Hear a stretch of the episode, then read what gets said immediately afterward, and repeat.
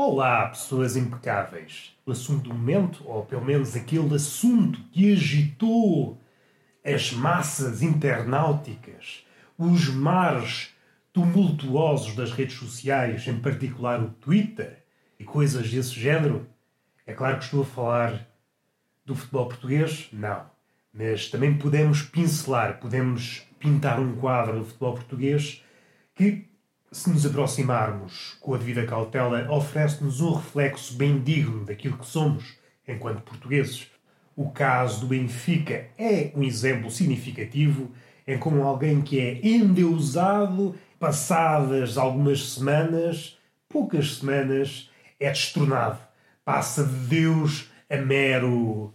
Não queria utilizar besta, mas basicamente é desmistificado é tirado do trono, imaginando que o Sr. Lage era um ídolo, pegou na marreta e destruiu o ídolo.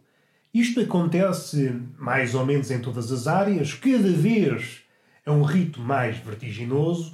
Contudo, o futebol é um fenómeno à parte, porque tão depressa eh, nós endeusamos alguém e basta um falhanço, uma janela de tempo de falhanços curta, que noutra altura, noutra tarefa ou noutro contexto dificilmente teria os resultados que tem no futebol. Por exemplo, vocês numa relação. Minha voz hoje não está muito boa. Isto não deve demorar muito, este podcast. Imaginem uma relação entre amigos, vocês falham uma ideia e o amigo, ah, pá, vou-te substituir. Não estás capaz, começas a ouvir a pupos e tens que sair com a, a cabecinha baixa. Felizmente isso não acontece. No futebol é uma alegria porque há uma rotatividade em matéria de deuses que promove sempre uma nova patranha. Nós não sabemos muito bem as coisas e no futebol isso está mais à vista. Aquilo que nós pensamos sobre as coisas, agarramos a elas, mas no fundo, no fundo as coisas a que nos agarramos são nevoeiro. E por vezes esse nevoeiro desaparece e verificamos que não havia lá nada. O que é que me apraz dizer é que o futebol do Benfica, mais uma vez, está a copiar o modelo do Sporting. Pegou naquela ideia que devemos apostar nas formações, roubou essa ideia do Sporting e o Sporting, coitadinho, ficou sem essa ideia. Hoje não promove as camadas mais jovens. A academia, que foi uma das mais prestigiadas do mundo hoje, está nas ruas da amargura. E mais que isso, copiou o modelo do Sporting que é perder jogos em barda. Está bem, copiou uma boa cópia, uma imitação fidedigna, se bem que o Sporting nestas coisas. No resto, o Sporting deixa-se ultrapassar, deixa os outros fazerem o seu joguinho, ganharem as suas taças, os seus campeonatos. Mas agora, no que toca ao descalabro, o Sporting está noutro nível. Podem vir Benfica, Porto, de equipas europeias, mas nesse particular têm muito que aprender. Aliás, para combater esse fosso, esse fosso de dívidas que o Sporting parece estar a alimentar, eu por vezes vejo o Sr. Varandas à cabeça está a alimentar um estábulo de dívidas. Vai todos os dias alimentar as dívidas. E as dívidas comem, comem palha, que é o que ele também sabe, fornece às dívidas, e as dívidas crescem, crescem. E é isso os ativos do Sporting. São dívidas bem corpulentas e cada vez mais. E assim é que é bonito. Mas dando um passinho atrás e entrando na, numa maré de razoabilidade. O que é que o Sporting poderia fazer para diminuir as dívidas? Era abrir uma escola que ensinasse os outros clubes o descalabro.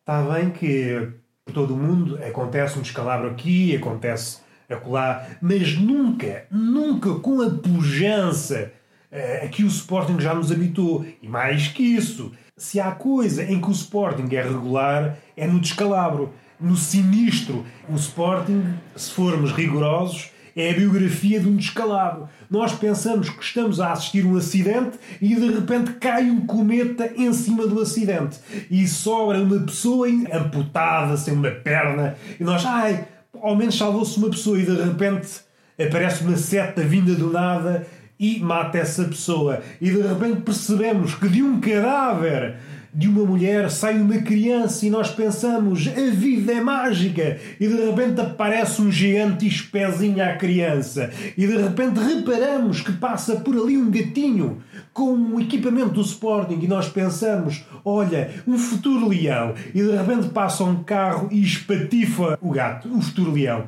E é isto que é o Sporting. É um sem número de desastres a que nós já assistimos. Eu falo por mim, que sou, não digo um ex-sportinguista, mas vejo o Sporting com alguma distância. Eu lembro-me de um velhinho no Alentejo, na terra da minha avó, eu lembro-me das, das palavras dele. Uma das poucas alegrias que eu tenho na vida é o Sporting. O seu filho, o velhote já morreu e, entretanto, o filho também. Ambos tinham problemas no coração. O filho morreu e o Sporting é a minha única fonte de, de, alegria. Vejam bem, é claro que estamos aqui a pincelar humoristicamente, perceber a situação deste homem, que mais tarde também morreu de coração. Agora resta saber se este enfarte foi providenciado pelo Sporting, que não me parece descabido. Se há fonte, se há fonte de infartos neste mundo é o Sporting. Mais uma vez, é uma disciplina que o Sporting podia adotar nessa escola, a escola do descalabro. Os clubes vinham de fora para aprender a ser um mau clube. Imagina um Barcelona, um clube assim que está habituado a ganhar, as Juventus. É pá, ensine-me a perder, ensine-me um descalabro. Eu, eu quero ficar quase nas raias da extinção. E isso o Sporting pode ensinar. É, ensine-me a ser maluco, coisas malucas procedimentos a adotar para espatifar um clube em menos nada. E isso o Sporting pode ensinar. Epá, são coisas que a mentalidade, a mentalidade do nosso indireito, o senhor Varandas, que em Portugal é varandas, mas devia ser varandas fechadas. Se é para ser português, é para ser português. E, neste caso, deveria aparecer todo tapado ou dentro de uma caixa. Era assim que discursava e não sofria alterações em matéria de discurso. Assim como assim não se aproveita nada, estar ou não estar dentro de uma caixa é, é indiferente. Mas o que eu queria dizer, sou, sou um sportinguista distante porque lembro-me desta, fui-me distanciando aos poucos, desde a época do peseiro até agora. Mais uma vez, friso, isto parece uma epopeia de desgraçados. Normalmente a epopeia tem, tem como personagem principal um herói, ao qual é apresentado várias proezas, obstáculos progressivamente maiores e que são ultrapassados pelo herói. Nada de novo. O Sporting é uma epopeia de um desgraçado, que é um desgraçado, é um. É um desgraçado. É isso. Inicialmente podia acudir pelo título de herói, mas é um, é um título que cai na desgraça e hum, vai começando a perder o, a reputação e torna-se rapidamente um desgraçado e os obstáculos tornam-se cada vez mais intransponíveis. E é assim que é o Sporting, e mais uma vez poderia apresentar uma disciplina na escola do descalabro. Ao lado de epopeias como as de Homero, Odisseia e Ilíada, podia apresentar a epopeia do Sporting, a epopeia de um descalabro. Mais uma vez, repito, hoje estou muito na repetição, tenho bem viva a imagem desse velhote e não sei se tem alguma ligação com o distanciamento que foi acontecendo aos poucos, sem qualquer uh, planeamento mas o que é certo é que eu já vejo, raramente vejo os jogos do Sporting e quando vejo é com algum distanciamento. Já não me afeta, assisto, é como se estivesse a assistir uma desgraça, mas uma desgraça cinematográfica. Nós vemos algo a acontecer, algo a morrer, algo a suceder, sangue, carnificina, coisas, estoiros, explosões. Podemos sentir alguma emotividade, alguma empatia, para utilizar aquela palavra da moda, já cheia de dadas, não significa quase nada. Se o psicólogo que inventou essa palavra soubesse onde é que se ia meter, tinha estado calado. Mas dando um passinho atrás, vejo isso como se fosse um ecrã distante. Sei que aquela realidade pertencia-me, mas já não me pertence. É como se tivesse, eh, sempre que encontro numa taberna a televisão ligada no jogo do Sporting, é como se encontrasse um pedaço de um eu que já fui em tempos.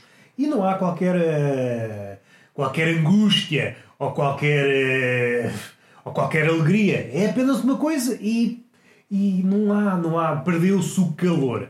Podemos fechar este capítulo. É, sou um sportinguista que vê as coisas arderem ao longe.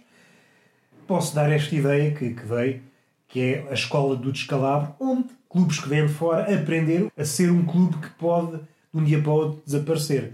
Está bem que de vez em quando se fazem progressos lá fora, mas se querem aprender com os melhores, têm que vir a essa eventual escola que pode vir a ser formada no Sporting. E imaginem, o Sporting passaria, uh, ultrapassaria as dívidas desapareciam, o que também pode ser um tiro no pé. Porque a coisa, imaginem, pode, podia acontecer um milagre e de repente o Sporting ficava a ser um clube como deve ser. Também podia ser problemático. Então também, olha, vinham, mas era, era como se fosse um trabalho pro bono. E assim talvez, assim talvez se encontrasse o melhor de dois mundos.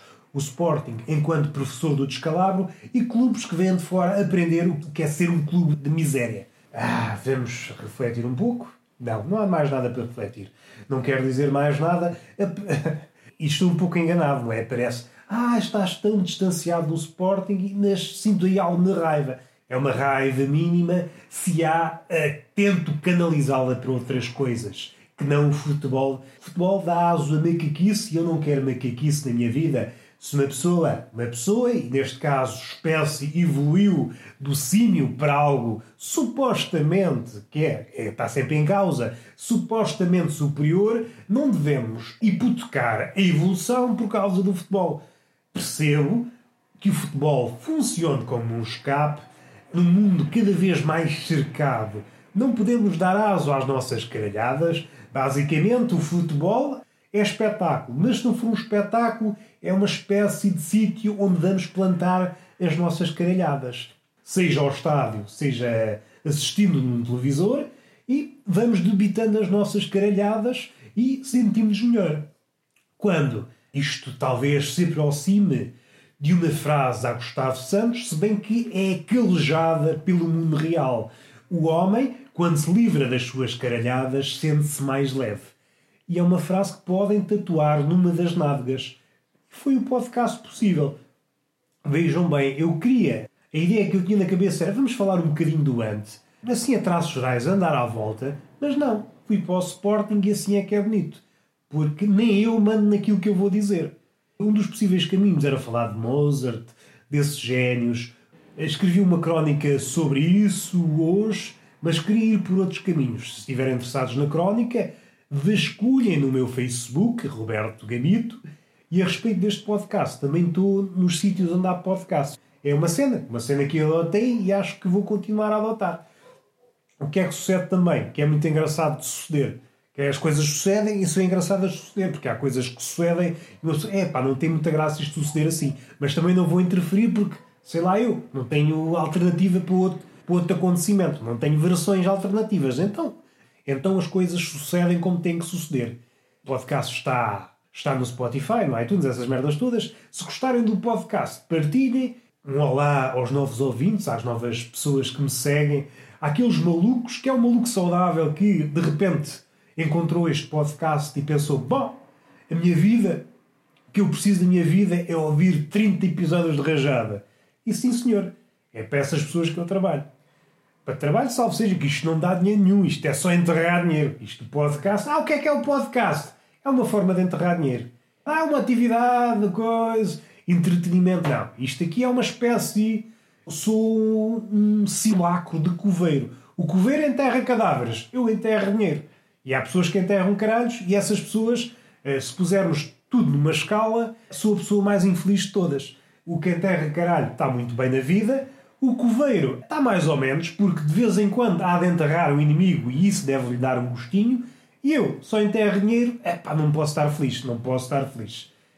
Está finalizado. Hoje é um episódio curto, ao contrário do de ontem, que eu prometi, ah, isto vai ser um episódio curto e depois vai saber, olha, é igual ao outro, ou um bocadinho maior. É, mais uma vez, não tem controle. As merdas são minhas, mas o homem não tem controle nas merdas. Um homem, quando não tem controle nas merdas, as merdas fazem do homem uma merda tatuem isso, não na nádega, porque isso depois interfere com a frase anterior, mas no peito. E depois alarguem o decote, que é para as pessoas verem esse pelinho no peito. Esse pelinho no peito quando o sol lhe bater, vocês, epá, que masculinidade! Não é tóxica, é saudável. Fala-se muito da masculinidade tóxica, mas depois há a masculinidade saudável, que é ali aquele peito farfalhudo. Uma pessoa, epá, Nunca fui à África ver os animais, mas estou aqui a assistir a qualquer coisa de javali ou de urso. E é assim é que é bonito. Na Roménia há pessoas que morrem ao sair de casa. O urso apanha-lhes no caminho, uma pessoa está distraída. Imagina na Roménia. Isto não pode acontecer em Portugal. O máximo que pode acontecer é sermos roubados por um melro. Estamos a comer umas pipas e de repente aparece um melro e leva-nos as pipas. É o máximo que pode acontecer. Na Roménia está uma pessoa distraída a fazer scroll, que é isso que nos une. O scroll nas redes sociais é o que une o ser humano no século XXI. Está a fazer scroll, ou no Tinder, fazer swipes. Está no Tinder ali a amealhar gajedo e de repente aparece-lhe um urso e ela vai à vida. Vai à vida. A não ser que seja uma pessoa com, com grande afinidade com a ideia de morrer, é uma coisa que complica a vida. Se tiver coisas planeadas, vai tudo à vida. E a vida também vai à vida, que é uma coisa também é coerente. Uma pessoa é acometida pela morte, vai à vida. E o que é que acontece? A vida vai à vida. E assim, é pá, então não tenho nada. Exato. Viemos do nada, entretanto acontece qualquer coisa e regressamos ao nada. E entre o nada e o nada somos esta coisa que ninguém sabe definir. Pensadores, religião e o caraças, ciência, ninguém sabe muito bem o que é a vida. E assim é que é bonito porque há teorias, há arte e há opinadores políticos uns e outros a mandar aqueles palpites que aquilo não é nada. Está bem? Vamos finalizar. Já vos dei vários episódios esta semana. E vamos dar aquele beijinho. Vamos? Não vou. Não vamos. Isto aqui também é. Então, estamos aqui todos malucos? Não. Vamos lá ser organizados no nosso ritual. Dou um beijinho nessa bochecha roliça, que é vocês, já não passam sem este beijinho repenicado. Custa, mas é bom. Repenicado. Palmada ontem foi lúdica, costuma ser eh, didática e hoje deixei aberto. É uma palmada que eu deixei aberto. Quando chegar a vossa ocasião, quando tiverem tempo, é uma palmada em branco. Vocês decidem. Ah, hoje apetece mais conhecimento. Hoje apetece mais, mais mertice, mais brincadeira. Ou se não podem pôr amielas, não é? Podem pôr parte de maluquice e parte de conhecimento. Vocês é que sabem a dose recomendada a dieta. Nós somos uma espécie de nutricionistas do rabo. Nós é que sabemos a comida que o rabo deve comer. Pelo menos temos essa ideia que mandamos naquilo que o rabo come. E é uma boa forma de acabar. Até à próxima!